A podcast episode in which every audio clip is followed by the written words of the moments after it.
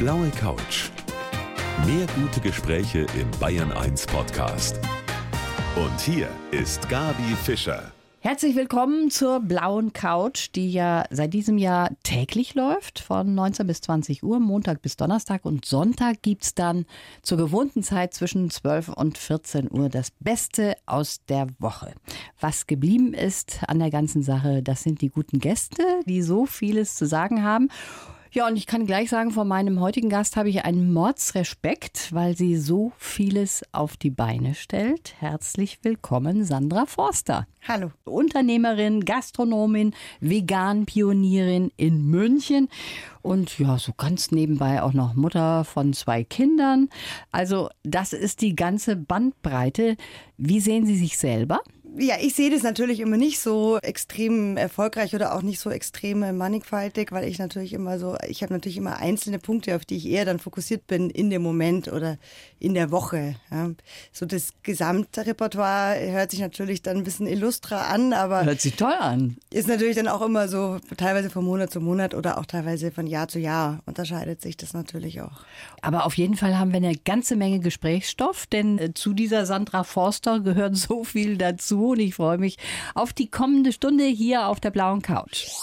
Wir wissen alle, dass die Gastronomie kein einfaches Geschäft ist, besonders dann, wenn man neue Wege gehen will, so wie das mein Gast heute gemacht hat auf der blauen Couch, die Sandra Forster. Frau Forster, Sie sind bekannt wie ein bunter Hund in der Gastroszene, die Gastro Queen nennt man sie auch, weil Sie so viele unterschiedliche Projekte auch schon gemacht haben in diesem Bereich. Zum Beispiel, was ich sehr mutig finde, 2005 haben Sie das erste vegane Restaurant in München aufgemacht. In der Stadt, wo man Schweinsbraten und Leberkäse isst. Das war schon ein Risiko natürlich. Also das war ja aber in dem Gesamtensemble, wir haben ja damals das Zivil-Gebäude übernommen und das war ja also quasi ein Drittel des Konzepts, weil unten gab es ja noch einen Club und in dem ersten Stock ein Konzert, Kulturraum und im zweiten Stock dann eben dieses vegane Restaurant. Es gab natürlich da so mehrere Aspekte. Also man hatte sich natürlich schon auch was überlegt, was so außergewöhnlich ist, dass die Leute überhaupt erst den zweiten Stock hochgehen. Das ist ja, kann ja auch ein Vorteil sein, wenn man was sehr Außergewöhnliches dann gemacht.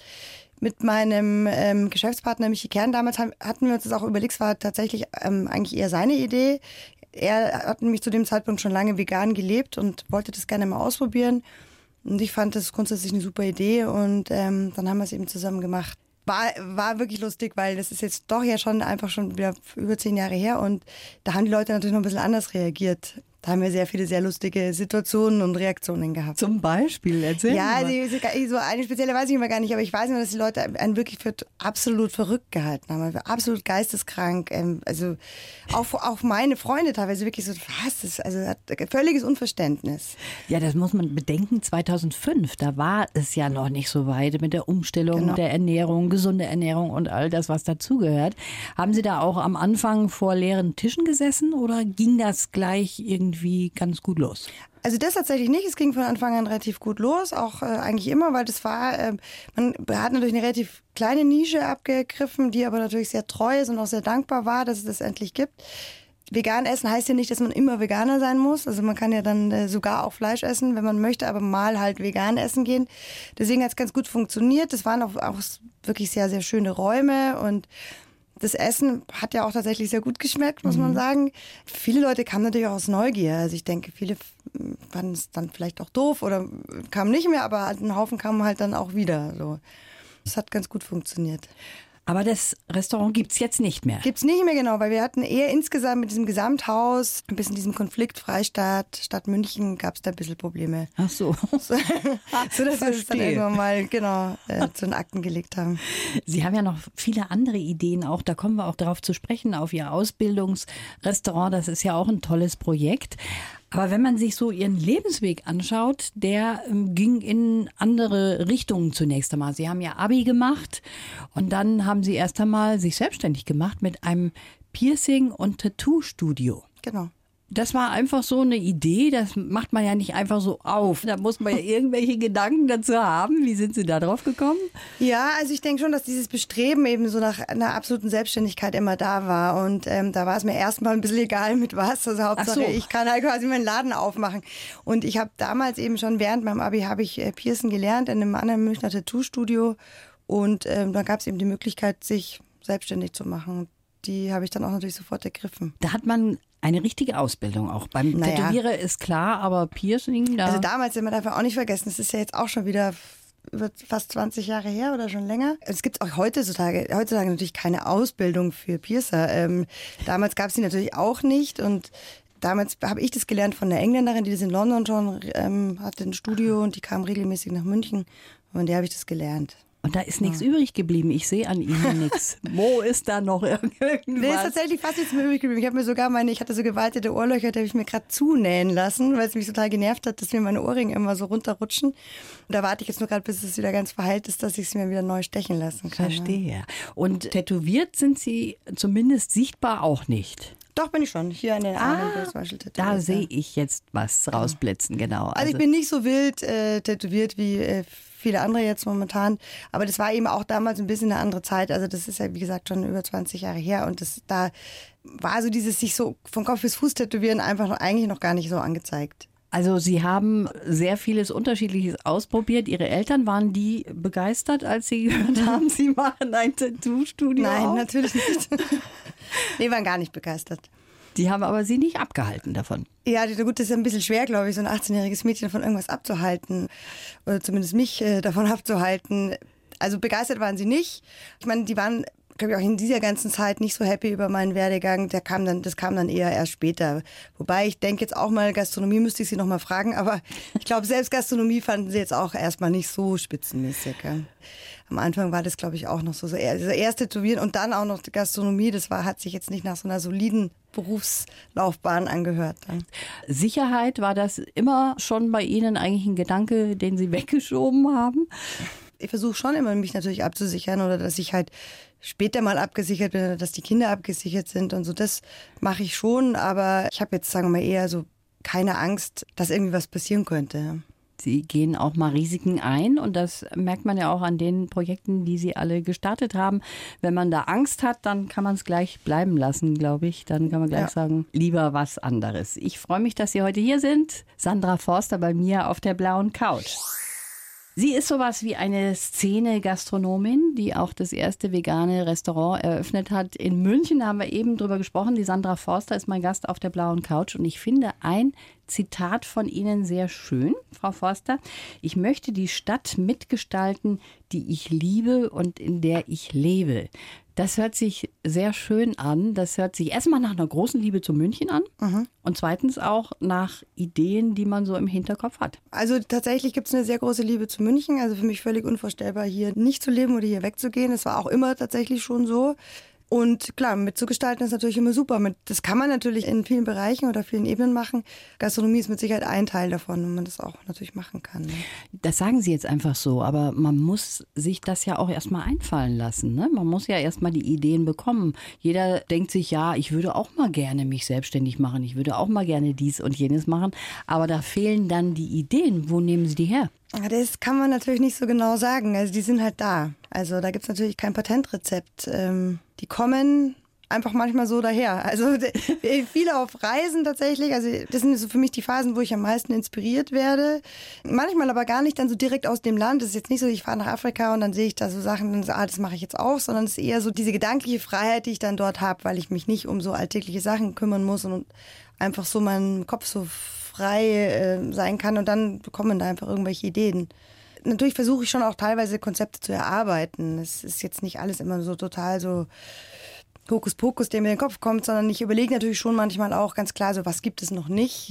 Also man muss jetzt nicht die tausendste Pizzeria in München aufmachen. Oder ich versuche mich natürlich irgendwie so ein bisschen abzugrenzen und Sachen zu machen, die es jetzt eben nicht schon so oft gibt, die vielleicht eben auch ja, benötigt werden, weiß ich jetzt nicht, aber vielleicht auf offene Türen stoßen würde, dass die Leute sich halt freuen, dass das jetzt gibt. Und dann denke ich da also weiter drüber nach und dann entsteht es tatsächlich so in meinem Kopf. Und irgendwann habe ich es dann so in meinem Kopf. Wie so, Hört wie sich schön an, aber ich glaube, bei mir würde das ein bisschen anders laufen. Jetzt äh, gehen Sie ja sehr nach Ihrem Bauchgefühl auch. Und das ist ja sehr schön, wenn man das machen kann. Auf der anderen Seite kann man da auch auf die Nase fallen. Sind Sie schon mal auf die Nase gefallen? Ja, klar, ständig. Also man fällt, also das, wenn man selbstständig ist und Geschäfte macht, das ist, also da gibt es kleinere Bauchplatscherer und natürlich wesentlich größere. Also es hat auch nicht alles funktioniert, was ich gemacht habe. Aber mei, das gehört dazu. Man muss da eben auch draus lernen und also nur also einfach so Senkrechtstarter und permanent gleich erfolgreich sein, das glaube ich gibt's nicht oder zumindest sehr selten. Ne? Ja, und dann komme ich doch noch mal auf die Sicherheit zu sprechen, spießig wie ich so bin, dass man doch mal ab und zu auch daran denkt, ja, Geld muss auch reinkommen, ne? Ja. Und da ähm, ist Ihnen noch nicht mal so die Angst im Nacken gesessen, dass Sie gesagt haben, hm, jetzt wird's eng für mich. Doch, das kenne ich natürlich schon auch. Also ich habe natürlich tatsächlich relativ niedrige Lebenshaltungskosten. Also ich brauche nicht viel so, um glücklich leben zu können. Mhm. Ich bin jetzt nicht so ein Luxusmensch. Deswegen hat, ist es immer Gott sei Dank irgendwie noch ausgegangen. Ich habe das auch über die Jahre nie so hochgeschraubt. Also das war, glaube ich, für mich immer so meine geistige Freiheit, die ich mir behalten habe, dass ich einfach da unabhängig bleiben kann und auch nicht bestechlich werden kann. So. Also ich sage, jetzt muss ich Sachen machen, äh, um meinen Lebensstandard zu halten, den ich mir irgendwann angewöhnt habe. Das ist gut, wenn man das kann, weil die meisten streben ja danach, dass es immer besser, immer mehr, immer toller werden muss. Ja. Und das setzt einen unter Druck, dass man auch immer Erfolg haben muss. Ne? Aber wenn man dann diesen Druck rausnimmt, dann kann man vielleicht auch viel kreativer was auf die Beine stellen, so wie Sie das machen. Das finde ich toll. Ja, es kommt, glaube ich, auch darauf an, wo man die Qualität in seinem Leben sieht. Also ähm, bei mir wäre es jetzt eher so sagen, weniger arbeiten oder mehr Zeit mit der Familie zu verbringen, als jetzt mir irgendwie einen Porsche Cayenne leisten zu können oder so. Das ist eine gute Aussage. Jetzt ist es so, dass wir, wenn wir unsere Gäste mal so ein bisschen anschauen, dass wir uns da auch Gedanken machen und einen Lebenslauf zusammenstellen aus dem, was wir alles so gefunden haben über unseren Gast. Das hat heute meine Redakteurin, die Manuela Brenzinger, gemacht. Und jetzt gebe ich Ihnen mal diesen Lebenslauf und Sie lesen den bitte vor. Okay. Ich heiße Sandra Forster und Gastronomie ist mein Lebenselixier. Anpassung war nie mein Ding. Auch deshalb habe ich so einige Schulen von innen gesehen. Als Kind habe ich kurz von einer Karriere als Metzgereiverkäuferin geträumt. Gestartet habe ich dann aber ein Tattoo-Studio. Für meine Eltern ein kleiner Schock. Geschäftliche Entscheidungen treffe ich aus dem Bauch heraus. Neues hat mir noch nie Angst gemacht. So habe ich als erste in München ein veganes Restaurant eröffnet. Jetzt mit über 40 habe ich noch eine Familie mit kleinen Kindern gegründet. Wieso sollte ich das nicht auch noch schaffen? Das ist eine kleine Zusammenfassung aus dem, was wir da alles gefunden haben. Würden Sie sagen, ja, stimmt so? Das trifft ja. Ich muss nur eins korrigieren, es war nicht Metzgereiverkäuferin, sondern es war explizit Wurstverkäuferin. Ja.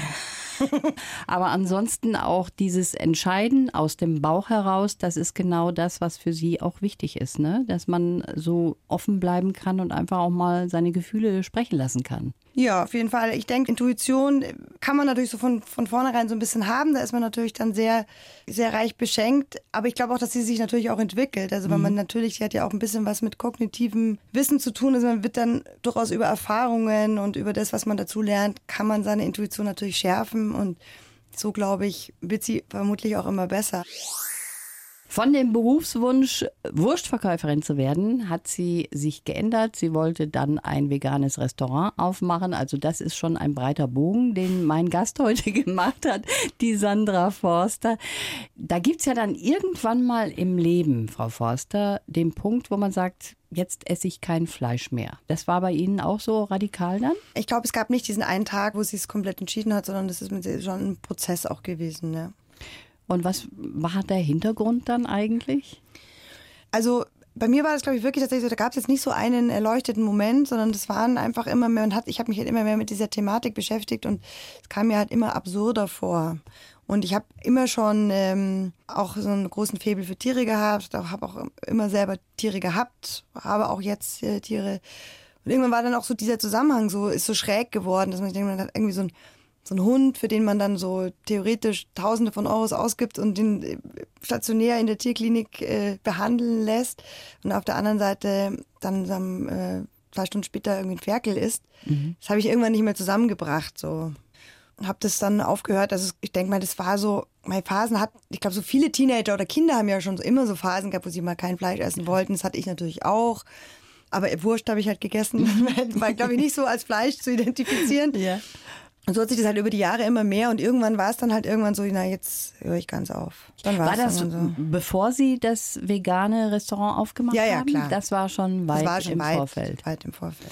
Aber das erste vegane Restaurant, das war natürlich nicht das einzige Projekt von meinem Gast heute, der Sandra Forster. Wir sprechen gleich über ihr Sozialrestaurant, in dem ganz besondere Azubis ausgebildet werden. Gastro Queen wird sie genannt, weil sie so viele außergewöhnliche Ideen hat. Mein Gast heute auf der blauen Couch, die Sandra Forster, hat das erste vegane Restaurant eröffnet in München.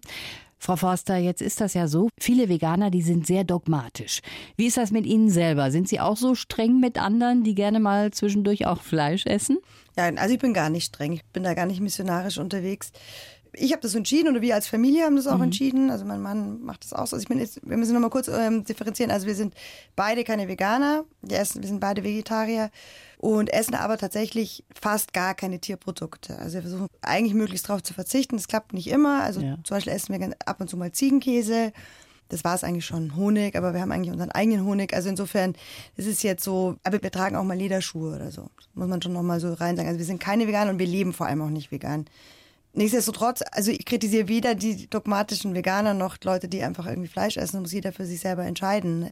Beruflich oder gastronomisch freue ich mich darüber, halt neue Möglichkeiten zu schaffen und da vielleicht auch eine größere Akzeptanz herzustellen.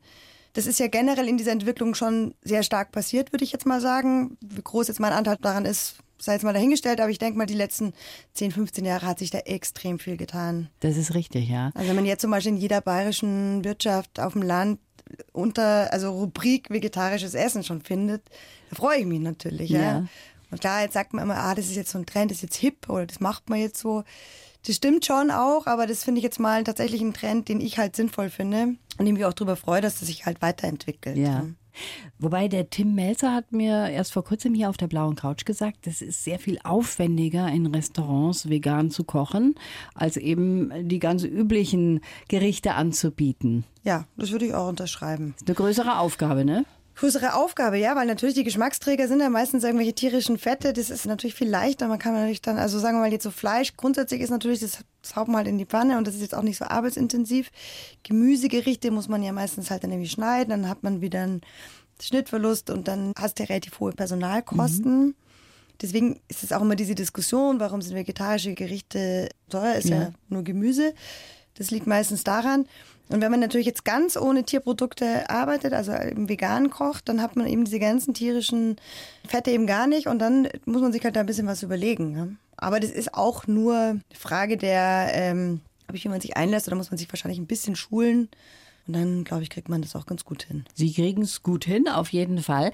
Jetzt haben wir noch gar nicht über Ihr Ausbildungsrestaurant gesprochen. Am Röckelplatz in München, da sind Azubis, die halt aus schwierigeren Verhältnissen kommen und die dort ausgebildet werden. Das ist ja auch eine ganz besondere Idee und da muss man wahrscheinlich nicht nur Ausbilder sein, sondern auch ein bisschen Psychologe, oder? Ja, also ich jetzt eigentlich im Speziellen nicht. Also ich habe eher jetzt so, sagen wir mal, den, den Wirtinnen-Part. Ich mache das ja mit der Angie Bauer, das ist die Geschäftsführerin vom HPKJ e.V. zusammen. Das heißt, sie übernimmt quasi diesen sozialpädagogischen Bereich und ich eher den gastronomischen. Natürlich gibt's da Überschneidungen, Ja. aber das ist so die Aufgabenteilung. Und da haben Sie zehn junge Leute jetzt Ja. im Moment. Und was haben die für eine Geschichte? Was kann man sich darunter vorstellen? Schwierige Verhältnisse. Also ähm, jetzt gerade sind sehr viele Flüchtlinge, minderjährige unbegleitete Flüchtlinge, aber wir haben auch natürlich Deutsche, die jetzt einfach zum Beispiel ein- so ein bisschen halt einen ungeraden äh, Lebensweg eingeschlagen haben, die dann vielleicht mal Probleme hatten mit der Polizei oder mit Drogen oder einfach teilweise auch aus Familien kommen, wo sie halt irgendwie nicht so vielleicht die Unterstützung bekommen haben, wie man sich das wünschen würde. Und die finden da eben einen Job. Das ist natürlich schon was Tolles, was Regelmäßiges und finden auch eine kleine soziale Gemeinschaft, in der sie dann weitergeführt werden und auch ein bisschen dazulernen können. Das ist dann wahrscheinlich schon so ein bisschen eine neue kleine Familie für die meisten, oder? Ja, das darf man auch nicht immer so überbewerten, weil das, die machen halt eine Ausbildung und die sind halt genauso wie alle Azubis überall wahrscheinlich auf der Welt äh, und in jedem Bereich. Das zu schätzen, das lernen die meistens erst später. Währenddessen sind sie einfach, glaube ich, irgendwann nur froh, wenn es wieder vorbei ist. Weil das ist, ja, das ist halt so, mei, die müssen halt so Sachen machen, die auf die sie keine Lust haben und müssen halt pünktlich kommen und kriegen Ärger, wenn sie es nicht tun. Und Also das denken oft Leute, dass das dann so, oh, total schön. Das ist es nicht so oft. Also das ist schon äh, wie halt so mit so ein bisschen spätpubertierenden, mhm. wie man sich halt das vorstellen kann. Da gibt es ständig Knatsch und ständig irgendwie muss man ihnen sagen, dass die Handys weg müssen und dass man halt jetzt irgendwie nicht schon wieder rauchen kann und Ach dass so. man jetzt halt pünktlich kommen muss und dass man auch noch in die Berufsschule gehen muss, was die natürlich gar nicht möchten. Aber wir haben halt dieses duale System, anders geht's halt einfach nicht. Und ich glaube, grundsätzlich sind die dann schon äh, auch oft froh, aber das ist so, wie wenn man halt irgendwie, keine Ahnung, seinem 18-jährigen Kind daheim wahrscheinlich sagt, sei froh, dass du was bei uns zu essen bekommst. Dann sagt er halt so, äh, gib mir Geld, dann hole ich mir eine Pizza. Ja? ja, verstehe. Also das ist so nicht so romantisch, wie man sich das manchmal vorstellt von außen. Ne? Ich kann es mir vorstellen. Auf der anderen Seite muss man natürlich schon sagen, das ist eine tolle Idee einfach. Das ja. ist ja was, was man vielleicht ein bisschen noch ausweiten könnte. Auch andere Restaurants oder Betriebe könnten das auch mal aufgreifen, eben dann doch jemanden zu nehmen, der vielleicht ein bisschen wackelig auf den Beinen steht. Ne? Ja, also wir machen das ja auch im Blitzrestaurant und im Kismet-Restaurant machen wir das auch. Jetzt nicht mit dieser vollen Packung der sozialpädagogischen Betreuung, so wie im Röckelplatz. Aber es sind eben auch Leute, die sonst auf dem normalen äh, Ausbildungsmarkt keine Stelle bekommen hätten. Also die Sandra Forster, eine Frau, die wirklich Power hat und so vieles Unterschiedliches macht und wie sie auch noch die Familie dann unter einen Hut bekommt, darüber wollen wir gleich noch sprechen, hier auf der blauen Couch. Die Frau hat irgendwie Hummeln im Hintern, glaube ich, weil sie so viele unterschiedliche Ideen hat. Eine außergewöhnliche Gastronomin, so kann man das sagen, mit wirklich tollen Ideen, die sie alle schon verwirklicht hat. Aber es ist auch so, Sandra Forster, hier bei mir auf der blauen Couch, es haben auch viele wieder zugemacht von den Clubs, von den Restaurants, von den Bars, Cafés, die sie schon hatten auch. Woran liegt das? Also manche Sachen sind auf jeden Fall einfach, äh, fallen dem Zahn der Zeit zum Opfer. Aha, also okay. so bestimmte Sachen funktionieren einfach nicht länger, weil die müssen halt immer so ganz aktuell sein. Manche Sachen waren auch zum Beispiel zeitlich befristet, also so Zwischennutzungsprojekte. Mhm. Und manche Sachen haben einfach nicht funktioniert. Die hat man dann halt wieder versucht, so schnell wie möglich dann irgendwie abzustoßen. Hat sie schon mal irgendwas traurig gemacht, dass es nicht funktioniert hat? Ja klar, also es macht mich immer traurig, wenn was nicht funktioniert das lernt man halt mit der Zeit ein bisschen besser damit umzugehen. Und beim ersten Mal denkt man, das ist alles total schrecklich und man kann überhaupt nicht mehr irgendwie äh, aufstehen mhm. morgens. Bis hin jetzt zu, ja, jetzt kann man das ein bisschen abstrahieren. Also so kann man das eine, einfach ein geschäftlicher Misserfolg, der hat jetzt nicht immer unbedingt was mit einem persönlich zu tun und so, das muss man aber halt eben auch lernen. Ne? So schmerzhaft es ist, aber es gehört dazu. Sie haben zwei kleine Kinder. Ja und sind verheiratet mhm. und haben einen großen Garten und ein Haus irgendwo außerhalb von München. Ja, da haben wir so ein bisschen was gemeinsam. Sie sagen, im Garten, da kann man wirklich seinen Kopf leer machen und da kann man einfach mal an nichts denken. Das ist eine gute Therapie auch für Sie. Ja, absolut. Also äh, wir haben eben so ein Gartengrundstück mit einer kleinen Hütte auf dem Land und wohnen Schön. aber natürlich in der Stadt. Also genau, da kann ich wirklich abschalten. Da ist auch aber natürlich genau so eine kann eine sehr frustrierende Arbeit sein. Wenn Sie einen Garten haben, wissen Sie es wahrscheinlich. Da muss man sehr viel lernen und sich sehr zurücknehmen und äh, alle Ambitionen auch irgendwie immer genau prüfen, ob ja. das Sinn macht. Stimmt. Dass ja. diese Pflanze genau an dieser Stelle jetzt irgendwie wachsen muss. Das finde ich so sehr, ähm, ja, hat so einen, finde ich so einen leicht philosophischen Ansatz zum Garten. Und Sie schaffen das auch mal in Urlaub zu fahren. Das ist, glaube ich, für Sie auch ganz wichtig ist ja oft so, dass Gastronome sagen, nee, ich schaffe ich gar nicht und Familie und überhaupt alles unter einen Hut zu bringen. Die Arbeitszeiten sind ja sehr extrem auch in der Gastronomie und dann kann man gar nicht mal zuschließen. Aber das ist schon was, wo sie sich einen Freiraum schaffen, ne? Ja, ich habe ja auch überall Partner, also ich mache das ja auch nicht alleine und deswegen kann man sich ganz gut abwechseln. Auch in den meisten Läden Betriebsleiter oder zumindest solche Positionen, die mal für eine Zeit lang das irgendwie überbrücken können. Und so Urlaub, also ich sag mal, bei mir sind es eher dann Reisen. Also mich interessiert es immer dann natürlich so andere Länder zu sehen. Mhm. Und Urlaub machen wir dann tatsächlich meistens bei uns draußen auf dem Land. Was bringen sich da für Ideen mit von anderen Ländern? Also der Orient hat sie ja auch beeinflusst. Veganes Essen, die haben ja sehr vieles, was eben nicht mit Fleisch zu tun hat.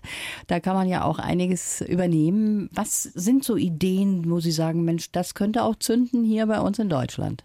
Also es ist, glaube ich, so ein bisschen unterschiedlich. Es ist, ist, gar nicht unbedingt, dass ich aus dem Land so eine Idee mitbringe, sondern meistens ist es so dadurch, dass ich so andere Einflüsse bekomme, mein, ich neue Ideen wieder bekomme. Es hat nicht immer unbedingt dann spezifisch mit diesem Land was zu tun. Ja, gut, dann also wieder Kopf frei machen Genau. und mal an was ganz anderes denken als jetzt an die Gastronomie und so weiter. Genau. Haben Sie es jemals bereut, dass Sie in diesen Gastronomiebereich gegangen sind? Weil, wie Sie ja schon gesagt haben, man muss immer neue Ideen haben, dann muss man wieder schließen mit einer Geschichte, an dem vielleicht das Herz auch hängt. Haben Sie schon mal gedacht, oh nee, jetzt gehe ich ganz woanders rein? Ja, sicher. Solche Momente gab es natürlich schon. Aber ich habe eigentlich zu keinem Zeitpunkt, dann hätte ich da eine Alternative gewusst, die mir irgendwie mehr Spaß macht oder wo ich mich jetzt mehr verwirklichen kann. Und deswegen ist es dabei eigentlich immer geblieben. Ja. Tattoo-Studio und Piercing ist Nee, nicht das wäre es jetzt auch nicht mehr gewesen. Ich glaube, das wäre auch nicht mehr so außergewöhnlich wie zu der Zeit, wie Sie damit angefangen haben. Ne? Was ist denn so ein Projekt, was Sie vielleicht noch im Hinterkopf haben, wo Sie sagen, Mensch, das wäre wirklich noch ein Herzenswunsch, den würde ich gerne umsetzen in München. Das wäre was. Was ich wirklich gerne mal machen würde, wäre so ein Hotel, in, so ein Waldhotel würde ich gerne mal machen. So ein ganz nachhaltiges Waldresort. Sowas fand ich toll, weil ich so wahnsinnig auf dem Wald stehe und mir vorstellen könnte, dass es ähm, schön wäre auch für, ähm, für andere Leute. Das spukt mir manchmal so im Kopf rum, aber jetzt gerade muss ich ähm, alle meine Projekte bewahren und die Familie bewahren. Das ist 2019 steht unter dem Motto, dass äh, unter dem, dass alles, was ich habe, jetzt einfach immer so erstmal geschützt und bewahrt wird. Und dann schaue ich mal nächstes Jahr weiter. Ich wünsche Ihnen auf jeden Fall alles Gute für dieses Jahr und dass Sie sich alles bewahren können. Insbesondere, dass Sie sich Ihre Kreativität auch bewahren in diesem. Bereich und alles Gute für Sie und Ihre Familie. Dankeschön. Die blaue Couch. Der Bayern 1 Talk als Podcast. Natürlich auch im Radio. Montag bis Donnerstag ab 19 Uhr.